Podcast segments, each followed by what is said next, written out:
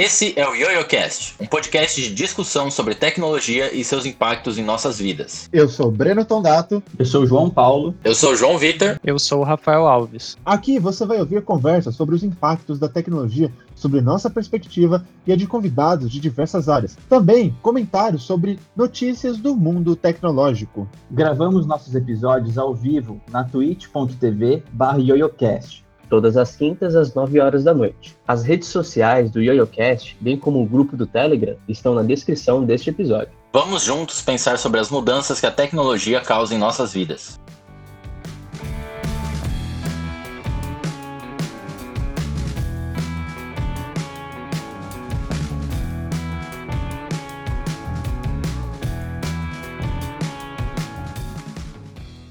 Bem, hoje vamos conversar com o professor Paulo Sérgio Rodrigues. O professor Paulo Sérgio é doutor em Ciência da Computação pela Universidade Federal de Minas Gerais, pós-doutor no Laboratório Nacional de Computação Científica em Petrópolis, no Rio de Janeiro. Há cerca de 15 anos, suas principais áreas de interesse têm sido visão computacional bioinspirada em processos cognitivos, processamento de imagens e sistemas neurais complexos. Desde 2007, é professor adjunto do Departamento Departamento de Ciência da Computação do Centro Universitário da FEI, em São Bernardo do Campo, em São Paulo, e hoje é o presidente do workshop de visão computacional. Bom, professor, vamos começar nosso bate-papo. É um prazer estar aqui com vocês, revê-los, tá? E eu, é isso que você falou mesmo, eu trabalho com visão computacional faz tempo já, dentro da, da, da, área de visão computacional, né, que ela é uma área que intercambeia, ela interfaceia, né, com, com várias outras áreas da ciência da computação.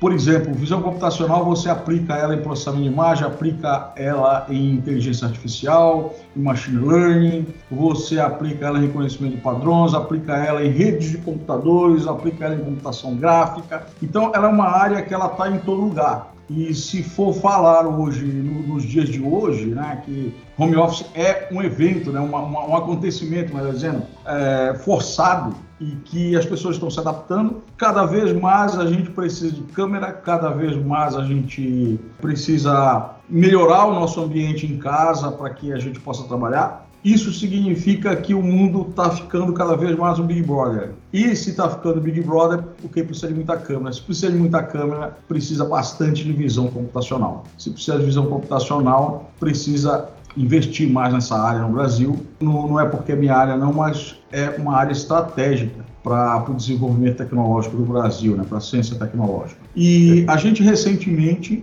eu, eu, participo, eu, participo, do Comitê Nacional do Workshop de Visão Computacional. O Workshop de Visão Computacional ele tem esse objetivo de, é, de reunir, reunir no Brasil quem trabalha com visão computacional, quem gosta dessa área, quem tem paixão por essa área. Então já a gente já vai para a nossa é, 17 edição, se eu não me engano, e com, com isso daí, a, a, agora pela, pela segunda vez, né, ano passado foi a primeira vez, que a gente fez um evento totalmente online. Então agora é 2021, eu estou anunciando em primeira mão para vocês. Ele deve ocorrer em outubro, novembro, a gente vai definir a data ainda, mas ele vai ser to totalmente online e a gente vai vai tá, tá trabalhando agora para que o evento seja tão bom quanto foi nos anos anteriores. Uma das vantagens que a gente faz o evento online é que o público costuma ser muito maior, né? Porque com, com a economia em baixa do jeito que está, as pessoas têm mais dificuldade de viajar. Então a gente vê o quanto o pessoal no Brasil gosta dessa área, gosta de, de, de interagir com, com câmera, né? Gosta de, de fazer, aplicar, fazer aplicações para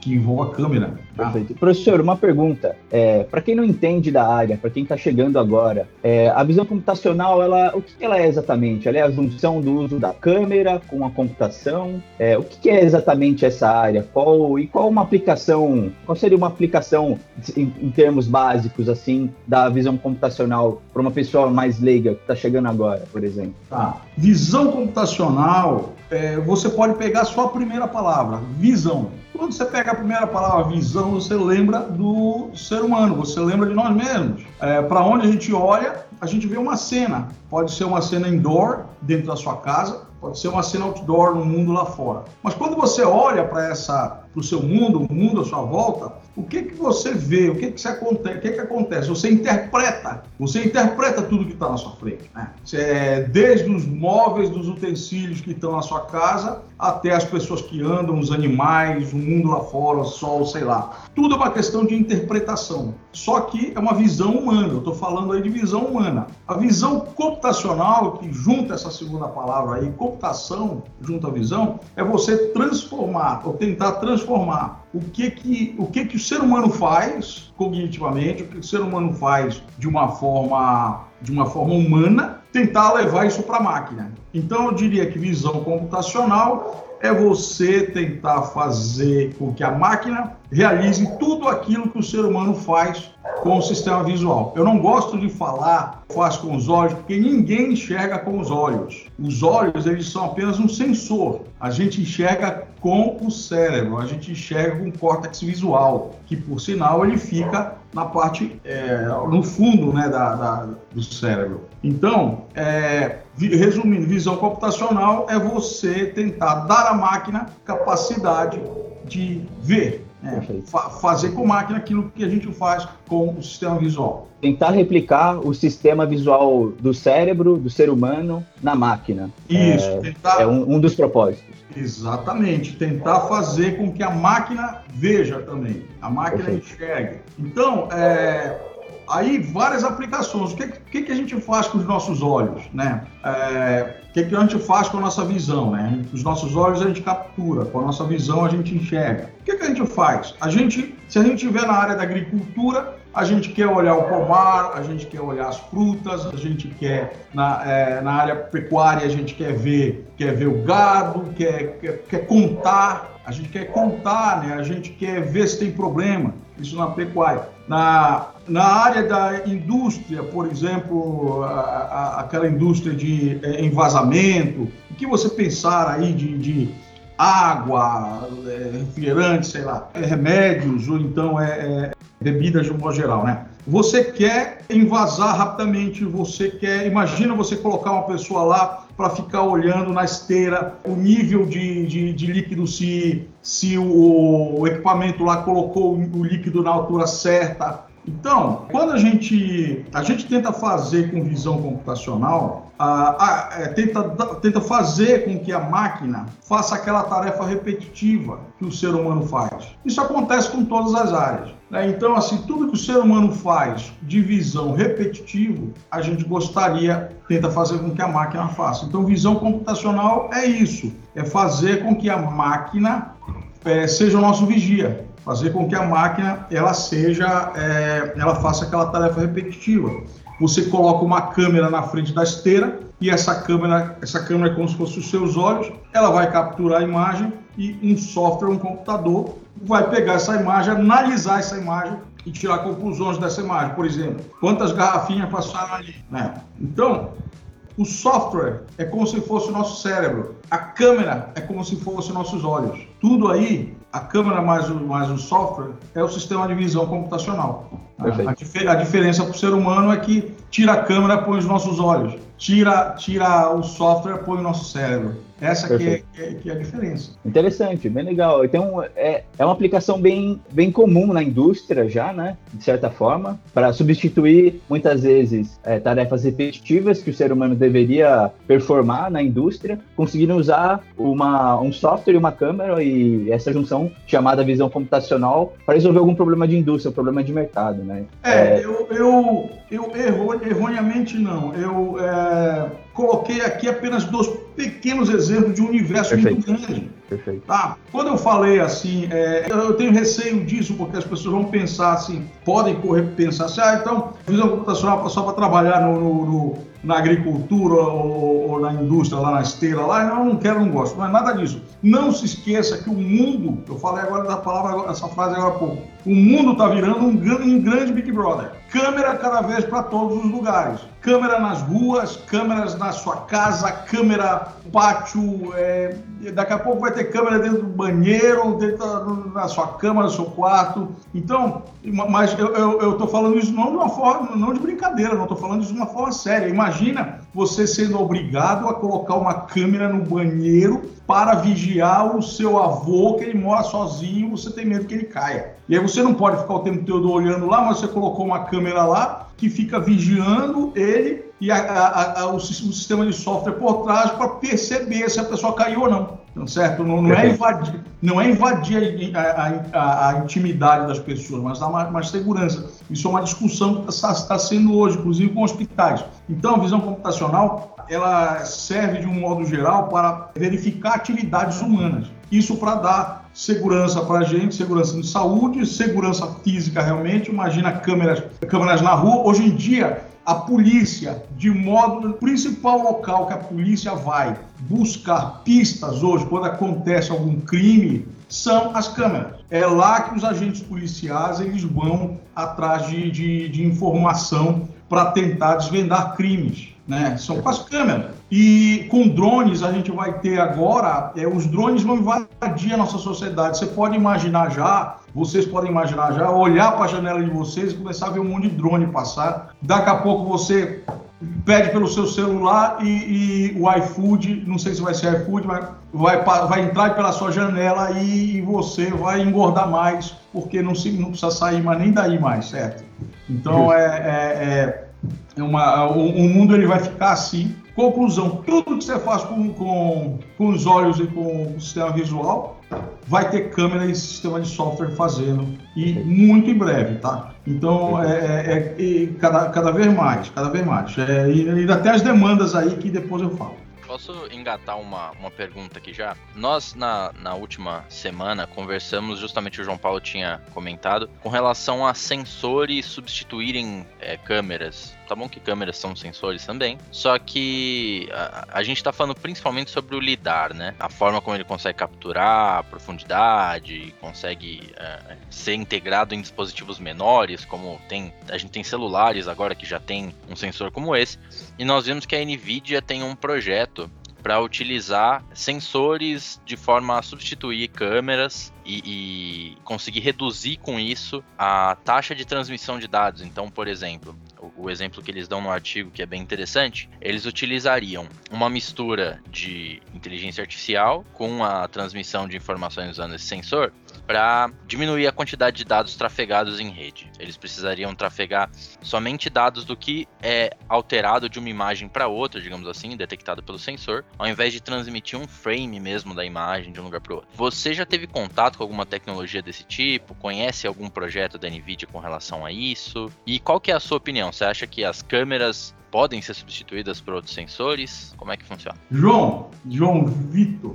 Isso. Quando você, quando você fecha os olhos, você continua vendo. Continuo vendo. Então você pode desligar as câmeras e substituí-las por sensores. O sistema que você está falando, o LIDAR, o sistema de, de, de, de sensores de várias maneiras, eles são complementares à, à, à, câmera. É claro que você gostaria de abrir os olhos, mas às vezes não dá, às vezes não tem nem luz. Mas não é porque não tem luz que você não vai conseguir se levantar aí da sua cadeira e andar, uhum. certo? Você precisa de coisas complementares. Então, é correto, é, é só que a, a, a cada uma, é, cada aplicação é dentro da sua necessidade dentro do seu, do seu limite, né? Você colocou aí a questão de, ah, vamos, vamos colocar, substituir as câmeras por questão da banda, porque é, é mais rápido. Nota, nota, nota, nota que você está querendo uma solução para um problema, que é o problema de banda que acontece por a gente usar câmera, certo? Então, quer dizer, você está dizendo, no fundo, no fundo, era muito melhor usar câmera, mas não dá para usar câmera, vamos usar só, só é, é, conectores. Correto, mas cada um dentro da sua necessidade, tá? Não se esqueça que está chegando aí o 5G, e isso daí vai causar um impacto violento na nossa sociedade. Para muitas aplicações que a gente faz hoje, que a gente, ah, vamos tirar a câmera e colocar sensor, não vai ser preciso mais, não vai ser necessário. A gente vai conseguir transmitir vídeo em altíssima resolução, mas sempre o ser humano ele não para de pensar alto, né? Sempre ele vai pensar numa aplicação que mesmo 5G vai ser insuficiente, então vai precisar desenvolver o LIDAR também. O LIDAR vai ter que, que o, o, os outros projetos da NVIDIA vão ter que avançar também. Mas assim, completamente é, é, tem tudo a ver com que, que, que você falou aí. Agora eu não me lembro a outra pergunta aí, se eu conheço algum projeto da NVIDIA. Isso. É, tá. É, a NVIDIA tem nos procurado tá, para trabalhar com a gente. E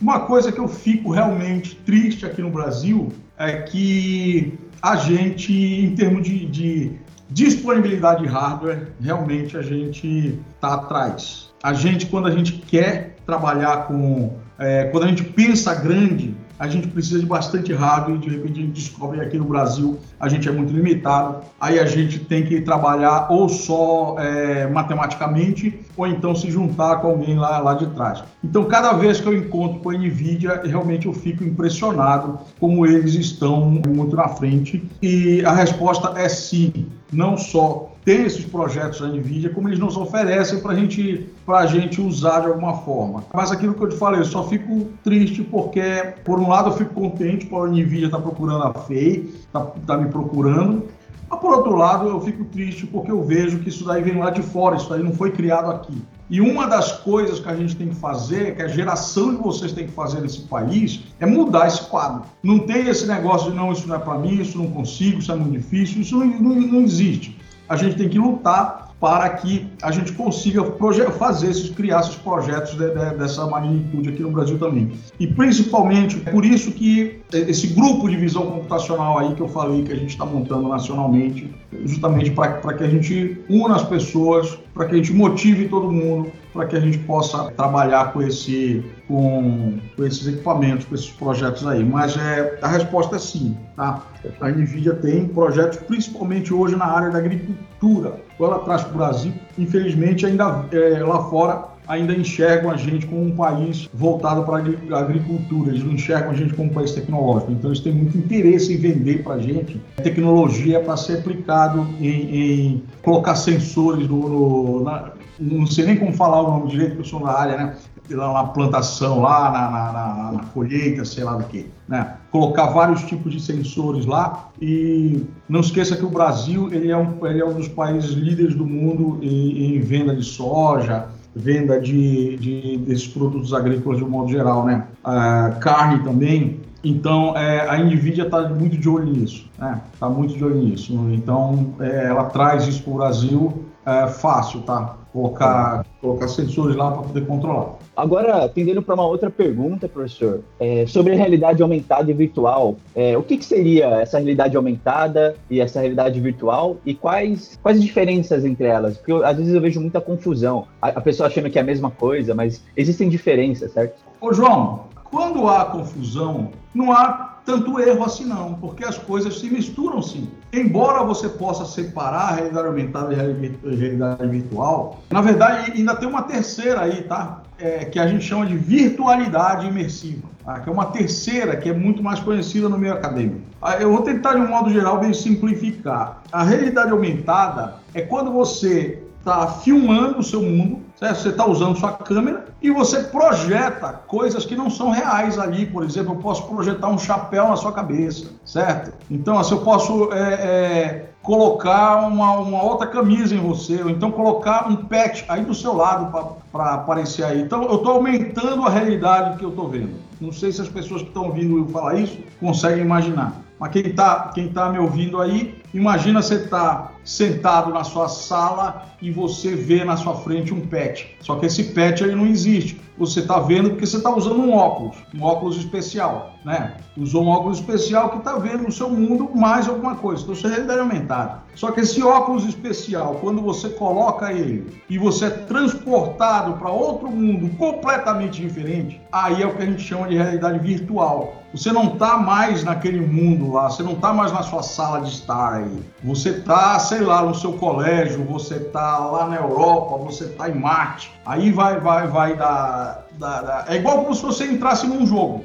e você é o jogador, certo? Só que você, se você tá, eh, se você entrou num jogo e você está no jogo, está no celular, ou está na frente do seu computador, no desktop, se você olhar para o lado, olhar para cima, olhar para baixo, você vai sair do mundo virtual. Você vai ver o seu mundo de verdade. A realidade virtual é quando você olha para cima, olha para baixo, olha para o lado, olha para trás, você continua naquele mundo. Você não saiu dali porque o óculos que o óculos não deixou. Tá? Isso é, é, é imersividade no, no total. Agora, pensa bem. Eu acho que todo mundo que está aí da geração de você já jogou. Imagina você entrar nesse jogo. Esse jogo é virtual. Você olha para o lado, você vê os seus jogadores. Você olha para cima, você vê o céu artificial. Você olha para baixo, você se vê como um avatar. Você não está se vendo mais. Aí de repente você olha assim para uma porta para frente assim. Eu estou falando com o João, com, com o João Paulo, né? O João Paulo está imersivo lá, olha para uma porta e ele vê o João Vitor, mas não de uma forma de avatar. Ele vê o João Vitor como ele está vendo agora no vídeo, tá? Assim, que ele pintou o cabelo de loiro, ele tingiu o cabelo, todo mundo sabe, certo?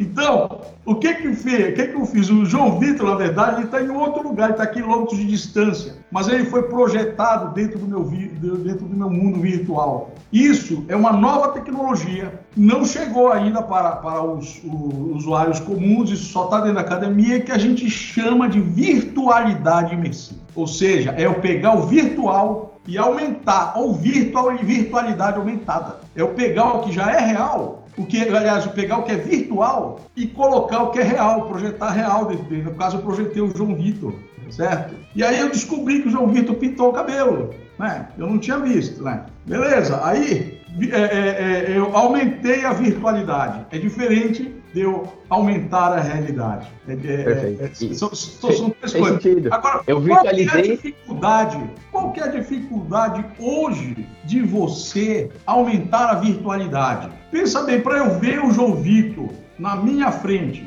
de verdade, olhar, olha, é o João Vitor, e não é, não é, não falando de um avatar. Um avatar é um humanoide lá que anda todo preso, anda todo, parece um robô. Estou falando, estou vendo o João Vitor mesmo certo? Como é que eu posso é, é, reproduzir o João Vitor dentro do meu óculos? Eu vou precisar de muita banda, eu vou precisar textura, iluminação, eu preciso reproduzir essa cara do João Vitor aí, é, é horrível, cheio de detalhes aí. Imagina isso, a dificuldade para fazer isso, certo? Então, é, é, diferente de eu simplesmente reproduzir um, um, um robô humanoide que é só um, uma cabeça fixa que não ri, não faz nada, uns braços que não mexem com nada, que você olha e diz, ah, isso é um robô. Mas eu quero olhar para o João Vitor e eu quero dizer, não, é o João Vitor. Que droga, né?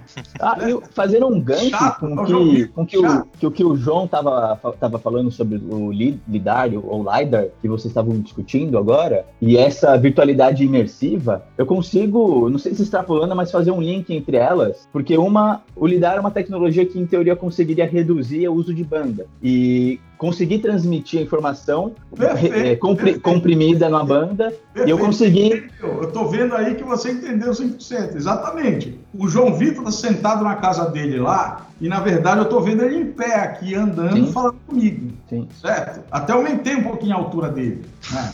Só que lá para ele, ele transmitir, para transmitir ele completo, não vai dar para eu, mesmo com 5G, não vai dar para transmitir todos os detalhes do jogo. Mas o principal ele transmite, ele vai colocar alguns sensores nele, né? Para poder, é, pra, se ele levanta o braço, aí eu sei que ele levantou o braço, mas eu não preciso de todos os detalhes do braço para saber que ele levantou o braço, né? A não ser, a não ser que seja extremamente necessário por questões de medicina. Eu estou vigiando o João Vitor lá, ele está deitado numa cama, eu sou um médico que estou a quilômetros de distância, eu preciso testar o João Vitor, preciso ver como é que está a textura do, do, do, da, do rosto dele lá, para saber se ele está ele tá bem e tal. Eu tenho que transmitir 100% do... Mas aí, é aquilo que eu falei, a gente sempre vai caminhar na frente pensando em, em, em, aplicações. Mas eu quero só conversar com o João Vitor e, e, e quero ver, vê-lo, e aí ele tem vergonha dele e aí manda um, um João Vitor melhorzinho. Virtualizado. É. Ó, uma, uma outra pergunta. Agora está por uma pergunta um pouco mais, uma tendência filosófica, mas você acha que o virtual vai sumir a realidade no futuro? Existe essa possibilidade? Olha, eu vou te falar o seguinte, eu vou confessar aqui para você que eu já tirei uma vez um óculos urgente da minha cabeça porque eu fiquei apavorado com o nível de detalhes. Eu fiquei com medo de não saber onde é que eu estava mais. E aí eu vi que eu sou um maior covardão para essas coisas, certo? Então, enganar o cérebro, sim. Que você está falando é, é a gente esquecer onde está. O ser humano, com certeza, porque o ser humano, ele, o ser humano, ele, ele gosta de emoções. Eu sonho em colocar um óculos na, em, em mim e eu conseguir ver um show de um artista que já morreu e vê-lo na minha frente. E, mas um show que nunca foi gravado, um show completamente novo, certo? E, e eu só tenho medo do seguinte: se eu estou dentro daquele mundo lá, pensa bem, qualquer lugar físico real que nós estamos na face da Terra, nós temos uma referência. Nós sabemos quantos quilômetros nós estamos de casa. Você sabe que você sa sair dali, você pega um avião, você sabe a direção que você vai. Isso nos dá segurança. Agora imagina você ser transportado para um local completamente novo. Você não sabe como você chegou lá. Ou você esqueceu como você chegou lá. Para você sair de lá era só tirar da cabeça. Mas a sua mente te enganou completamente. Você acha que você está lá de repente você perde sua referência. Você não sabe mais como sair de lá e voltar para casa. Eu não sei se isso acontece com todo mundo, mas quase aconteceu comigo e quase eu entrei em pânico. E, professor, você pode abrir pra gente, porque eu fiquei muito curioso, provavelmente o pessoal que tá ouvindo ficou também. O que que você tava vendo no óculos nesse momento aí que te assustou tanto? Ah, não, não, nada, é, é, é, é nada demais, porque é apenas uma, uma Acho que todo mundo já deve ter visto isso, né? O pessoal de computação gráfica tá hoje em dia tá tão competente que eles fazem os mundos muito realistas, né? Então é muito fácil você hoje entrar num mundo completamente virtual e você trabalhar com, você ver é, modelos hiperrealistas que a gente chama, né? Não é mais aquele, dependendo da máquina que você tiver, se você tiver uma máquina muito boa para rodar a texturização, rodar, rodar a, a renderização na placa, é, você você consegue olhar em volta e você pensar realmente que aquilo lá é, é, é verdadeiro. Tá? Então, é, é, é, foi, foi, foi apenas uma, um, um ambiente, era uma montanha, ah, uma serra, assim, bastante, é, é, bem bacana, que me parecia muito real. Uhum. Né? E foi, foi feito com, com hiperrealismo. Mas a gente não podia se movimentar muito, não, porque é, quanto mais realista, hoje, quanto mais realista, mais difícil é, processar na placa. Sim. Ah, eu só conseguia olhar em volta. E momentaneamente eu esqueci, eu esqueci que eu estava na faculdade, eu pensei que eu estivesse lá realmente. Foi por isso que eu entrei em pânico. Deve é, ser assustador. Agora, imagina quando o hardware ele evoluir mais e a gente puder navegar nesse mundo e de repente você se empolga, você se emociona, você chega lá encontra o seu artista preferido lá, a sua artista lá e começa a conversar com ela e de repente você esquece que de onde você saiu. Né?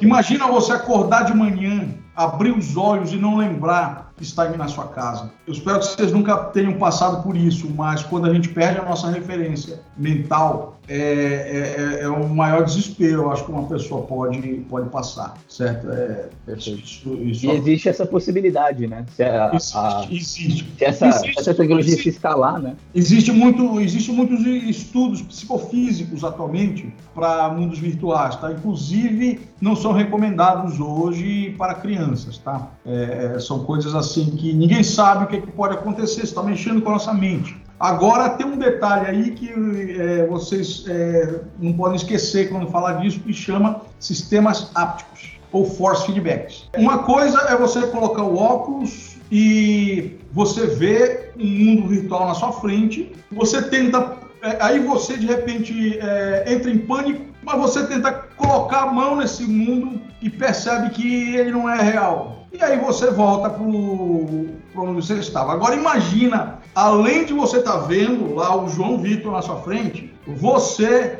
dá um safanão nele, bate na cabeça dele, e sente que tocou nele. Já pensou nisso? Dá um soco no João Vitor, certo? E aí você, nossa, acha até o nariz dele. Mas olha só, é, isso aí só vai ser possível, isso aí é o que mais está atrasado hoje. Vai ser possível justamente com o uso de sensores. Você põe sensores para que, é, que você tenha force feedback do ambiente que você está vendo. Tá? Agora, existe muita, muita pesquisa sobre isso, mas ainda está ainda tá muito atrasado, né? Você já deve ter visto vídeo aí com esteiras, né? Já deve ter visto é, vídeos aí com bike. Aliás, bike já bike em mundos imersivos já tem até para vender, tá? E a gente podia até marcar um, um encontro aí, cada um na sua casa aí, a gente pedalando, tá?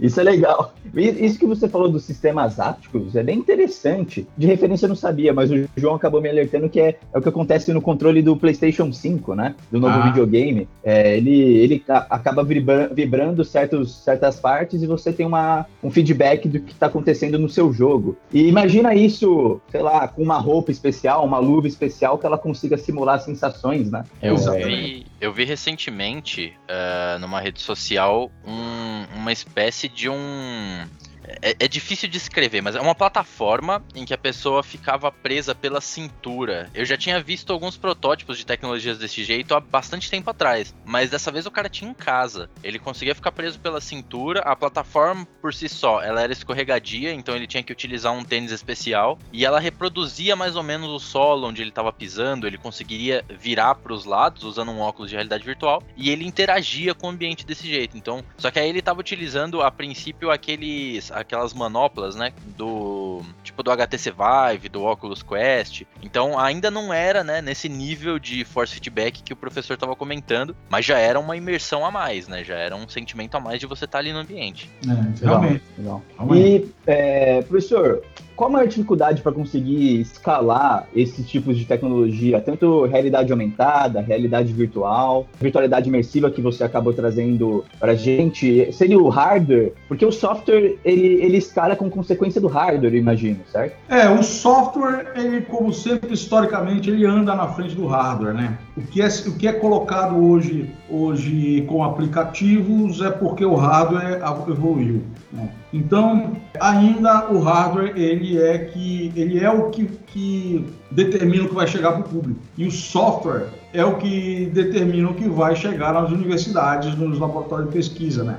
A gente pensa em software todo dia, a gente pensa na solução de software. Né? Então, a dificuldade, sim, ainda é o hardware. Eu nunca vi ainda o hardware evoluir mais do que o software. Nunca vi nenhum. É, nunca vi nada que você faça em hardware que não consegue fazer em software. Né? Então, isso daí, agora, o contrário existe muito. Você faz em software que não, é, não consegue implementar em hardware. Né? Então, isso daí é um fato, isso vai continuar acontecendo, acredito, por décadas e décadas e décadas, talvez sempre. Aí quando você fala, pergunta assim para mim qual que é a dificuldade, aí tem vários, tem vários, tem várias dimensões de dificuldade aí, né? Eu creio que você estava falando em dificuldade técnica, né? Mas quando você fala em dificuldade, eu pensei em outro tipo de dificuldade, eu pensei em dificuldade econômica, porque aqui no Brasil é uma coisa, fora é outra completamente diferente, né? Então, que a dificuldade para escalar isso daí aqui no Brasil, por enquanto, é econômica, é desigualdade, esse tipo de coisa assim. Que a tecnologia aqui no Brasil, ela chega sempre, desde a época do Império, ela chega sempre aqui,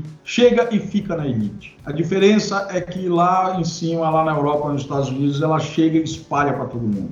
Não, não, se esqueçam que quando inventaram a fotografia, foi Dom Pedro II que foi lá na Europa, pegou, trouxe para cá e isso ficou por, por, décadas e décadas e décadas que era só rico que tirava foto, só, só elite que tirava foto. Então, assim, e nos Estados Unidos é diferente, né? Eles são competitivos, eles são é, sangue no olho, como a gente diz, mas eles são filantrópicos. Eles são meritocratas, competitivos e filantrópicos. Aqui a gente é meritocrata competitivo só. Filantrópico aqui no Brasil não. E isso é uma dificuldade grande em todas as tecnologias, não só para a tecnologia de, de em ciência da computação, como eu estou falando aqui. Tá? Perfeito. O, de certa forma, o, o, Brasil não, não gosta de ver escala em, em, tecnologia, né? Não, não sei se não gosta é a palavra correta, mas de certa forma parece que é, é uma discussão política, mas é a elite, a, a, elite não, gostaria, não gosta de ver o pobre utilizando o Samsung S21, por exemplo. Exatamente, é. exatamente. Eu tava vendo aqui uma das perguntas que eu acho que seria mais legal da gente já engatar com relação a, ao trabalho que a academia faz para colaborar com a evolução do, do mercado, do uso de computação gráfica no mercado. O PS já falou de algumas dificuldades, de tecnologias que estão puramente na academia agora. E aí, o que, que você consegue falar pra gente, Pes? Como é que funciona essa interação? As empresas buscam as, as universidades? Você já chegou a desenvolver algum projeto legal que está numa empresa agora? Como é que é isso? Ô, ô João, é, não esqueçamos que nós estamos no estado mais avançado tecnológico do Brasil. A dificuldade que nós temos aqui, você pode imaginar que fora, da, fora da, das fronteiras de São Paulo, ela é, aumenta exponencialmente. Tá? Então, é, se aqui a gente já reclama, imagina fora como, como não é. Então, é, por enquanto, no Brasil, o que eu acho que falta para gente, para que a gente possa escalonar isso daí, possa levar é, tudo isso para a sociedade de modo geral, chama-se organização. Nós precisamos nos organizar. Organizar significa nos unir, nos unir, conversar, debater, longe de política, longe de, de, de, de debates ideológicos, longe de, de brigas, esse tipo de coisa, e aceitar e respeitar um ou outro, respeitar ideias e debater o que, que é preciso para que você divida realmente o bolo. Porque o Brasil é muito rico em termos de, de pessoas inteligentes. É, eu falo assim que eu sou um privilegiado porque eu moro, talvez, é, no estado e na região do, do, do Brasil, que é o ABC Paulista, que eu considero é, é mais, é, mais fácil aqui de encontrar gente com muita capacidade. Eu já dei aula, por exemplo, no, na Serra Fluminense, já dei aula em Minas, já dei aula no Norte, já dei aula até na Itália. Eu não conheço um local igual esse daqui, com capacidade de desenvolver tecnologia, com, com gente, com gente competente, tanto colegas quanto alunos. Eu, eu me considero um privilegiado, porque todo semestre eu conheço 30, 40, 50 novas mentes brilhantes e que eu acho que é, que é só incapacidade minha de lidar com, com tudo isso, certo? Então, isso é uma coisa que, que, que, me impressiona me impressiona demais. Então, o primeiro problema que a gente vê aqui no Brasil é para escalonar é esse, é a gente se organizar, a gente se unir, a gente se gostar, a gente se respeitar, não ficar pensando em, olha, isso é só para mim, isso aqui é só para esse grupo aqui, nada disso. Não adianta você querer crescer, seja tecnologicamente, seja como sociedade de um modo geral, não adianta você querer crescer sozinho. Tudo bem, meritocracia, os melhores vão mais longe, mas tem que ser meritocracia com um olhar para quem não conseguiu chegar lá. Isso é fundamental para uma sociedade como a nossa. E o que é está faltando no Brasil? Está faltando justamente a gente ampliar a universidade, os, os, os centros de pesquisa, as empresas, não guardarem só para si isso, expandirem isso para fora. Sim, eu sou procurado por tantas empresas que eu não consigo dar conta. Eu estou aqui conversando com vocês, mas eu já tenho uma agenda cheia essa semana e muitas vezes os projetos não vão para frente porque eu não tenho agenda para dar atenção para eles. Porque o que, que eu preciso? Eu preciso de gente, eu preciso de aluno, eu preciso de colega, eu preciso de parceria, eu preciso dividir o trabalho, eu não posso concentrar só em mim, eu não posso chegar para um aluno e dizer, olha, você só faz o que eu mandar. Eu tenho que treinar, eu tenho que treinar a geração que está que tá comigo para que ela se junte a mim e não para que ela saiba menos que eu. Então, isso é fundamental. Senão a coisa não vai andar. Quando eu falei que é, é, no início dessa conversa agora que eu estava no comitê, sou presidente do Comitê Nacional de Workshop, workshop de Visão Computacional e que a, a gente vai abrir o, a Comissão Nacional de Visão Computacional, é com esse objetivo, é de organizar, é de expandir a área é de levar essa área para o Nordeste, é de levar essa área para o interior, é, é, engajar mais alunos, porque apesar de tanta gente que eu falei que eu conheço, não é muito pouco. Nós somos um país de mais de 200 milhões de habitantes e que se a gente quer realmente ser esse país tecnológico, justo, não desigual que a gente sonha, a gente tem a geração de vocês,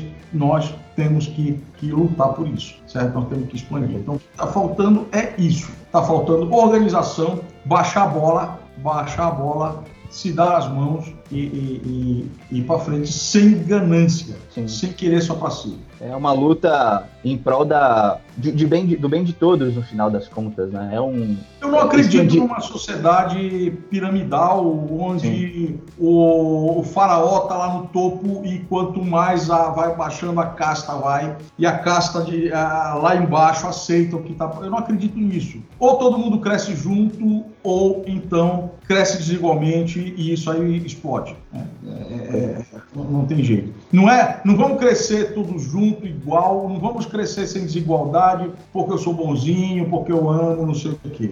Porque é, é a saída mais inteligente. É a saída mais... Você divide, divide o pão com todo mundo e fica em paz, ou você tenta ficar só para si, você vai conseguir por um tempo. Mas depois é, é, é não tem como. A, a corda arrebenta de um, um lado. Perfeito. Professor, a gente já discutiu alguns episódios nossos no passado sobre o tal do deepfake. E você já trabalhou com isso? Você já, já, já deu uma olhada nisso? Você teria a falar sobre esse deepfake que pode, pode, assim, no final das contas eu vejo ele sendo usado para fazer muito meme, né? Mas ele pode ser usado também para o lado do mal, né? Muitas vezes, uma, uma, uma fake news, uma, uma disseminação de ódio, etc. Tem algum comentário em relação ao deepfake? Olha, quando a gente trabalha com computação e a gente tenta simplesmente em computação reproduzir o que é a realidade, se você for por, for, for, for por esse ponto de vista, tudo é deepfake. Tudo é deepfake. Não tem como você é, é, é negar isso. O que tem que existir hoje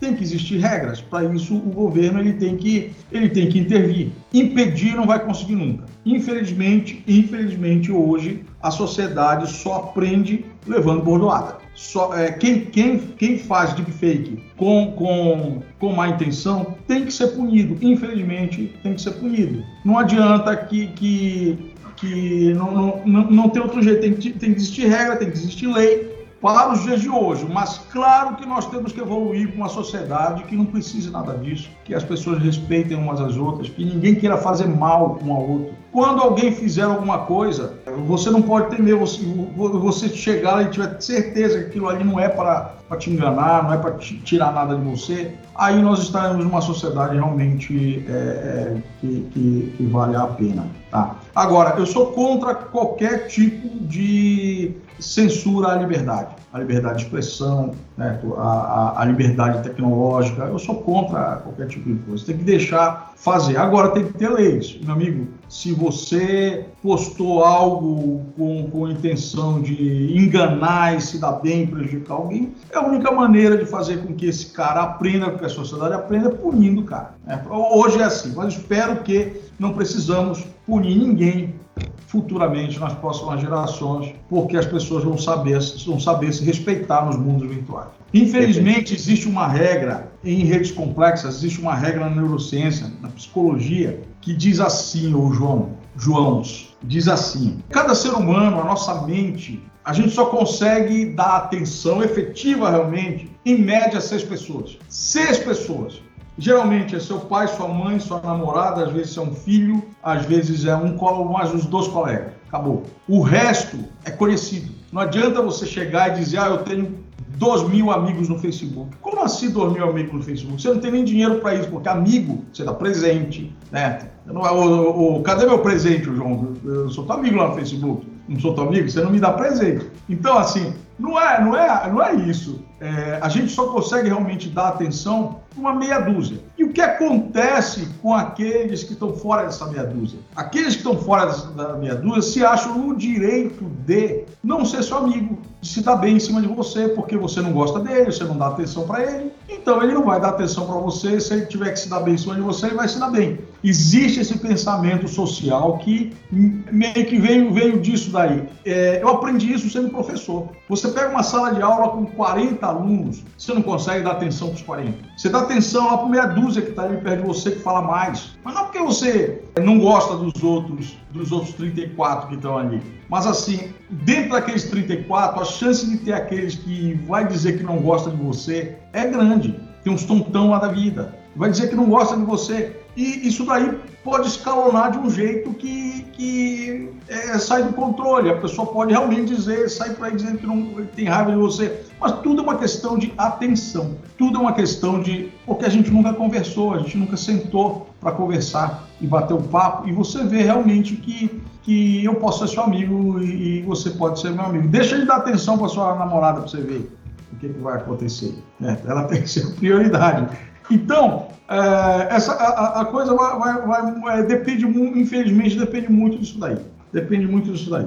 Esse papo aí vai mais. É um papo. É um papo é, é, ético, né? Um papo ético. Vai para uma, uma, outra é. dimensão, é, vai uma outra dimensão. É aquele pessoal lá, dos teus, dos teus amigos lá do Facebook, que eles não conhecem uns aos outros, e aí eles vão lá e para eles é, não vai ter prejuízo nenhum eles publicarem um, um, um, algo que prejudique a pessoa. Né? Eu estava eu tava vendo outro dia né, é, aqueles artistas né, que eles têm um milhão, dois milhões de, de seguidores. Se você pegar 0,1% desses seguidores que reclama de alguma coisa, fala mal de alguma coisa, fala uma bobagem ali, já causa um transtorno enorme, porque a pessoa que eles estão seguindo é uma só se 10, 20 ali, que é pouco, acusarem essa pessoa, ela já entra em depressão. Agora, o contrário, isso não acontece. Às vezes, uma pessoa, uma pessoa muito bacana, ela foi lá e postou um comentário, um, é, é, é, um, um hater lá, postou um comentário mal. Ela não é acostumada a fazer isso, ela fez um.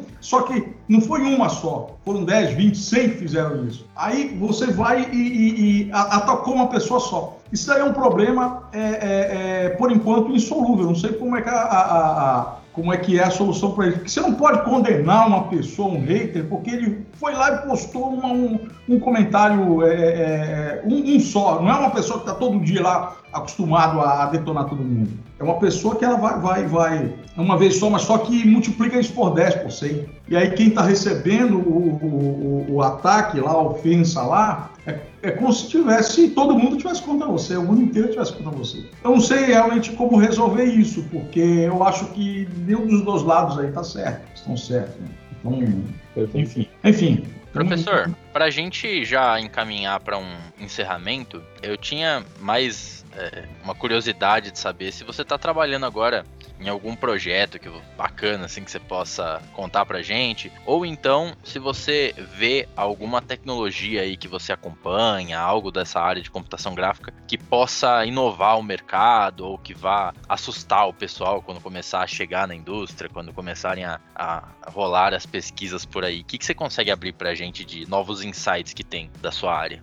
Olha, é, um deles eu já falei para você, né, que eu trabalho com virtualidade imersiva. Isso não me, não, não, não me, não me sai da cabeça, porque justamente porque eu, eu, eu gosto de visão, envolve muito visão computacional. Ah, projetos com empresas. O principal meu agora é com o Hospital Alemão Oswaldo Cruz, que ele é, a gente está pensando em desenvolver, está desenvolvendo já, já estamos colocando em prática, medicina de precisão, ou seja, medicina específica para cada paciente, adaptada com inteligência artificial.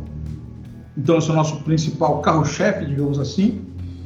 Outro que me chama muita atenção, porque tem alguns alunos empreendedores, é ensino à distância, ensino imersivo, tá? A gente está pensando hoje como a gente acredita que ah, o mundo realmente é, depois da pandemia a gente vai continuar imersivo, a gente vai continuar online, principalmente nós de computação. A, a gente não vai querer sair da, da, da, desse jeito aqui que a gente está conversando. Tá? E isso vai evoluir muito, obviamente, a gente está na idade da pedra do ensino à distância, porque hoje o professor dá aula com slide ainda e imaginem quando todo mundo puder comprar o seu equipamento, o seu hardware, e você vai ter uma sala na sua casa, um cômodo na sua casa, onde você coloca um, um, capacete, alguma coisa ergonomicamente é, agradável, não é o que tem hoje pesado e que até assusta, mas um ergonomicamente agradável e lá você interage com os seus alunos, com seus colegas, com seus professores,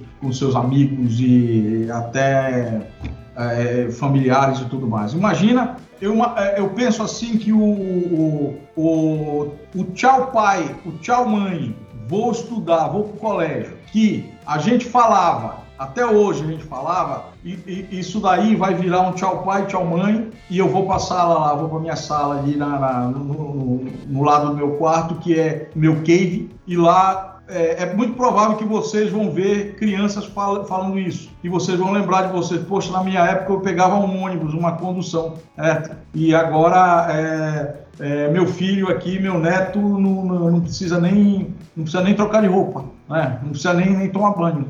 Então, uma coisa assim, é, é, é, imagina que é, isso vai mudar completamente, porque nós vamos, não vou dizer 100%, tá? que acho que é impossível, mas nós vamos, com certeza, grande parte da nossa vida viver imersivamente. Tá? Isso daí vai ter um impacto no ensino à distância enorme. Então, nós já estamos pensando, temos projetos aqui em que como nós vamos ensinar, como nós vamos alfabetizar, quando nós vamos preparar, como nós vamos preparar crianças completamente de mundo imersivos. Eu não sei se isso é bom, se isso é ruim, mas é, é provável que existam pessoas que se formem em faculdades e nunca tenham encontrado pessoalmente nenhum colega desde quando nasceu. É possível que exista esse ser humano do futuro ainda, que as pessoas que ele conhece as pessoas que ele interage fisicamente, fisicamente, vão ser só a família dele e amigos que não são de, de, de universidades e escolas. Porque os amigos de universidade e escola, talvez ele nunca fale nem o próprio idioma dele. Tá? Talvez isso, isso seja